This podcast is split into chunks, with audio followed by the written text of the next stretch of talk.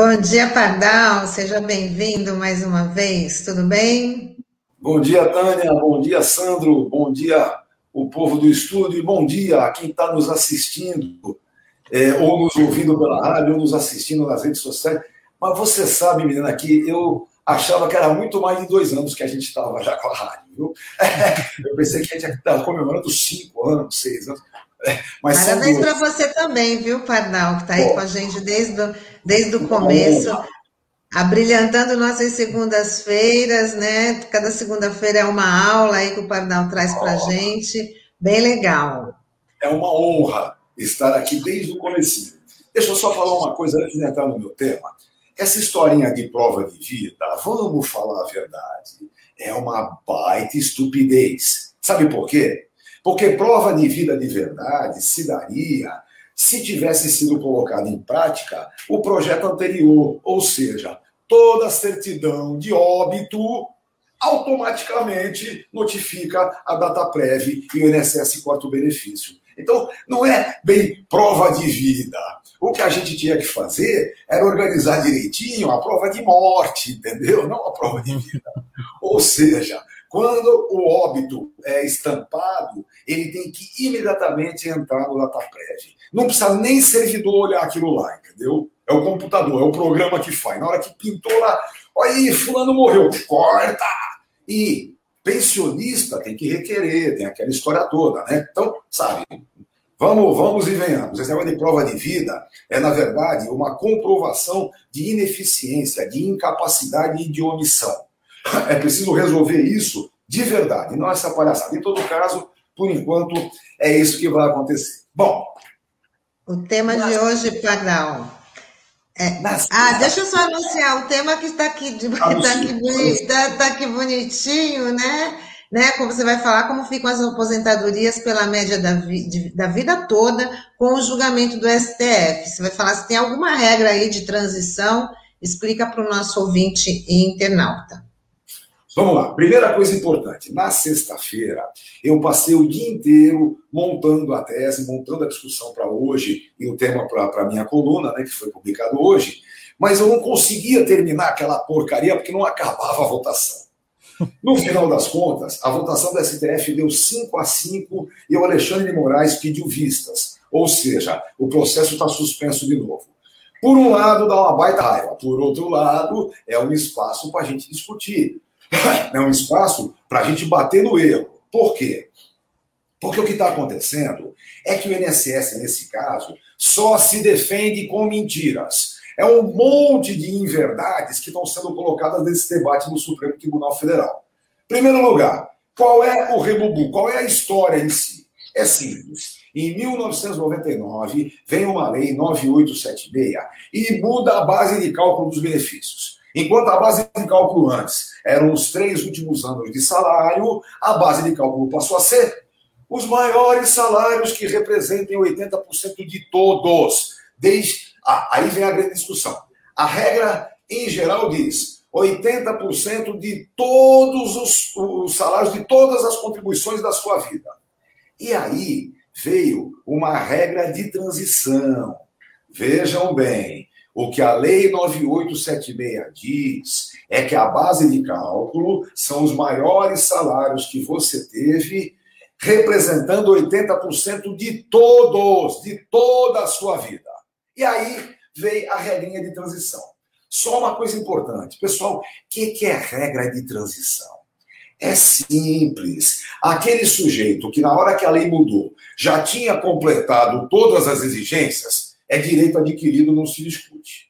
Aquele que entra no sistema depois que a regra mudou, é regra nova, não se discute. E aquele que já estava no sistema, mas não tinha completado ainda as exigências para o direito ao benefício. É aí que o bicho pegava. Então, o legislador diz assim: para quem já estava no sistema, não tem direito adquirido, mas tem a chamada expectativa de direito, nós fazemos uma regra de transição que tem que ser mais favorável, menos ruim. Não é? Então, veio a regra de transição, é a seguinte: vamos trabalhar com os maiores salários que representem 80% de todos, de julho de 94 até o último dia de todos os tempos.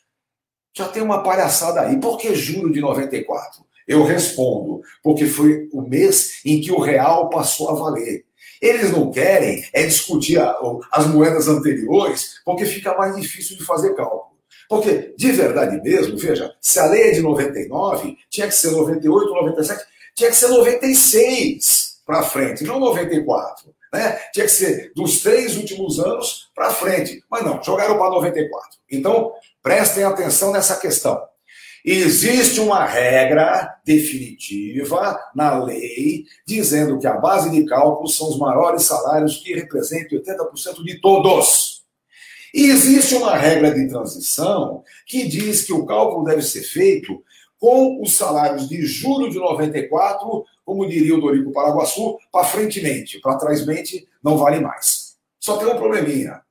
Nos casos em que a média do sujeito da vida toda seja melhor, é lógico que ele tem direito, porque essa é a regra. A regra geral é superior à regra de transição.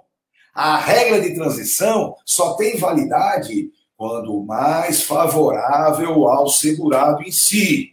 Quando é mais desfavorável, use a regra grande. Ó, para vocês entenderem bem isso, isso é tão verdadeiro, tão verdadeiro, que na emenda de 2019, eles não fizeram regra de transição. Eles colocaram na regra nova total que o cálculo se faz em todos os salários de contribuição, não tem mais tirar os menorzinhos 20%, é todos, mas desde julho de 94 até a data da aposentadoria. Não existe mais regra de transição ou regra definitiva com a mudança dessa prática. Bom, significa, portanto, que só o pessoal que aposentou-se ainda com a validade da 9876 até o dia 13 de novembro de 2019 é que pode discutir essa questão. Tudo bem? Em segundo lugar, então vejam, já não é. Porque tem um erro que os jornais estão fazendo de dizer que essa é a revisão de, das aposentadorias, é a revisão de todas as aposentadorias. Mentira! É a revisão para pouquíssimas aposentadorias. Por quê? Primeiro lugar, porque se a média de julho de 94 para frente for mais favorável, é ela que tem que valer, não é a outra. E quando é que a outra média, a média da vida toda, efetivamente tem validade?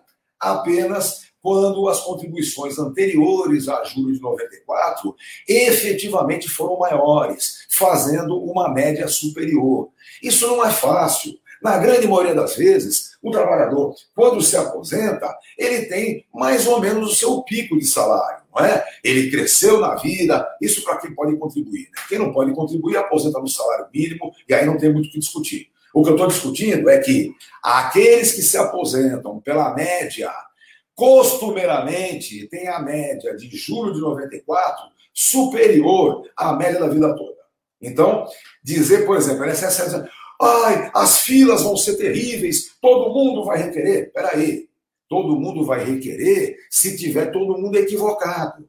Para entrar com uma ação dessas hoje, você precisa pegar o rol de salários do sujeito, e aí, muitas vezes, o INSS nem tem de verdade isso. O INSS tem garantido de julho de 94 para frente. Para trás, nem sempre eles têm. Agora, quando o trabalhador, por exemplo, atuou numa grande empresa o tempo todo, tem os salários maiores anteriores a junho de 94, com certeza ele tem o rol de salários da vida toda para fazer a média e provar que a média da vida toda é maior do que a média de julho de 94 para frente. Essa é a discussão. São poucos que efetivamente têm direito. E aí, tem mais uma sacanagemzinha. Eu já contei para vocês um monte de, vezes. Mas existe a tal da decadência. É, o FHC que enfiou isso na lei e infelizmente deixaram ficar. Significa o seguinte: depois que passou 10 anos da concessão do seu benefício, você não pode mais reclamar. Não adianta dizer que teve renda maior na vida toda, ou mesmo dizer que o INSS errou, calculou errado, botou é, um, um, salário errado. Infelizmente, está lá na lei. Passados 10 anos, decai o direito de reclamar. Então, vejam, só vai entrar com ação judicial, primeiro lugar, quem aposentou de 2011 para frente, porque de 2011 para trás decaiu o direito. Em segundo lugar, o sujeito tem que ter é, bastante clareza sobre a sua contribuição da vida toda, para que possamos, nós advogados, fazermos o cálculo e mostrar no Poder Judiciário que a vida toda dele é maior do que Júlio 94 para frente. Ou seja, são poucos que efetivamente ajuizarão a ação. E além do mais, mesmo que o Supremo Tribunal Federal decida que tem razão o segurado, eu espero que assim seja, isso não obriga o INSS a sair corrigindo de todo mundo. Não. Isso obrigará o juiz que estiver julgando uma ação a julgar favoravelmente ao segurado. Então, não é o INSS que entra é, nessa obrigação, como eles estão dizendo. Eles estão fazendo aquelas continhas, né? São tantos bilhões que nós vamos perder, a fila vai ser não sei o quê, o INSS vai parar por causa disso. É mentira! São poucos os que efetivamente têm direito a essa revisão de benefício. Só aqueles que tiverem a média da vida toda comprovada e maior do que a média de julho 94 em diante. Segundo, só pode entrar com ação aqueles que se aposentaram pós 2011, porque o resto decaiu o direito de acionar. E, por fim, o INSS não tem nenhuma obrigação de fazer isso sem a devida ação. Ah, mas a decisão do Supremo é erga omnes, vale para todo mundo. Vale sim. Mas quem responde à decisão do Supremo Tribunal Federal são os juízes. Não é à toa, por exemplo, que tem um mundo de ações, dessas ações da, da, da renda da média da vida toda, que estão suspensas, aguardando a decisão do Supremo. Por isso, ô ministro Alexandre, decida essa porcaria logo, não seja burro, decida que o trabalhador tem direito, porque é regra de transição não se supõe, não é superior à regra prática, a regra de verdade, a regra definitiva. Portanto, quem tiver a média da vida toda superior à média de julho 94 em diante, tem direito a essa revisão. Tem que provar isso, tem que ter o rol de salários, tem que conseguir o cálculo bonitinho, mas tem direito à ação e tem direito a ser vitorioso. Então, espero que o ministro Alexandre de Moraes rapidamente decida isso, não fique sentado em cima do processo por longo tempo, decida favoravelmente aos trabalhadores e vamos acabar de resolver esse tipo de problema. Não caiam nessa lorota que o INSS está dizendo, não caiam nessa conversa. É uma grande mentira, como eles têm feito toda vez que vão ao Supremo Tribunal Federal, eles ficam contando mentiras. É mentira a ideia que o rombo é enorme e que a fila é enorme também. São poucos que têm direito, mas tem direito, não pode sair perdendo. Vejam, um, um, uma das coisas que mais acontecia era aquele pessoal que se aposentava mais rápido com medo da mudança da lei, tendo uma, um, um cálculo superior anterior. Mas isso é meia dúzia, não são tantos assim que possam efetivamente é, assoberbar ou acabar com a grana do INSS. Isso não é verdade. Espero que a lição seja favorável e quem tiver problemas com isso, não é difícil não. Por exemplo, você trabalhou na COSIPA a maior parte do seu tempo, vamos dizer, até 94. Depois saiu da COSIPA, trabalhou ganhando menos. Vejam, conseguir o rol de salários da COSIPA não é nada difícil. A Usiminas ainda tem o computador, ainda dá para puxar. E com isso na mão, o cálculo também é fácil. Todos os institutos por aí, eh, os atendimentos de advogados têm o cálculo prontinho no computador. Faz o cálculo, deu uma média superior, ajuize a devida ação. É isso. Então, vejam, não é, não é algo assim fora da realidade, fora do propósito. O que me enerva profundamente, me faz brigar tanto, é o INSS contando lorota sem vergonha de cálculos que eu não sei de onde eles tiram.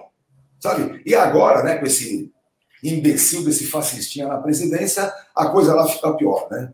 Eu acho que hoje a tecnocracia do INSS que fala mentira é que cresce lá dentro. Ô Pardal, só uma dúvida. É, essa ação, ela é de que ano? E você sabe quem que provocou o STF para fazer essa discussão? Ah, mas eu não sei especificamente. Não, quem provocou para chegar ao Supremo foi o INSS. O INSS foi derrotado no STJ e provocou para ir ao Supremo. Mas da onde é a ação, eu não sei, rapaz. Eu tinha visto um dia desse, mas já esqueci de onde é. Mas como é que as coisas funcionam? É uma ação individual, no campo individual, que chega ao Supremo por alguma razão, e o Supremo coloca para todo mundo, o erga omnes, né, valendo para todo mundo, porque isso resolve um monte de problemas. Por um lado, é bem interessante esse tipo de atitude, porque resolve mesmo um monte de ações. Por outro lado, complica bastante, porque termina com qualquer possibilidade de debate jurídico. Depois que a gente toma uma invertida dessa no Supremo Tribunal Federal, você não consegue recolocar em discussão de jeito nenhum. Há coisas, por exemplo, o STJ decidiu aquela bobagem do ruído de 97 a 2003, 90 decibéis, depois 85. Eu tenho certeza que se eu conseguisse chegar no Supremo, eu mostraria que é um absurdo essa mudança, né? que a, a, o decreto do Lula, em 2003, era para resolver desde 97, 85 decibéis. Só que eu não consigo chegar no Supremo. E aí, infelizmente, a decisão estancou e você não tem mais como sair daí. É uma pena, né? Então, é, por um lado, é bem importante quando tem essa responsabilização geral, né? Tem um nome que eles dão, que não me lembrei ainda, mas é, é, é quando a ação em si passa a ter é, validade erga omnes, vale para toda e qualquer ação. É quando forma efetivamente a jurisprudência. O problema é que a jurisprudência que se faz na coleção de julgados é um debate bom. O advogado tem espaço para brigar. E a jurisprudência que se faz numa decisão do Supremo, que é fechada, você não consegue mais discutir. Então, perde-se bastante o debate jurídico em razão disso. Mas, o que se pode fazer, não é?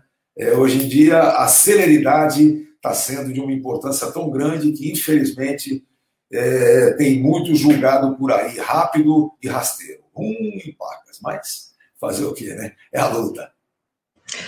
Tá bom, Pardal, muito obrigada aí por mais uma participação. A gente aguarda na próxima segunda. Desejar para você aí uma ótima semana. Muito obrigado, parabéns a vocês, parabéns RBA e até a semana que vem. Beijo para todo mundo. Tchau, tchau.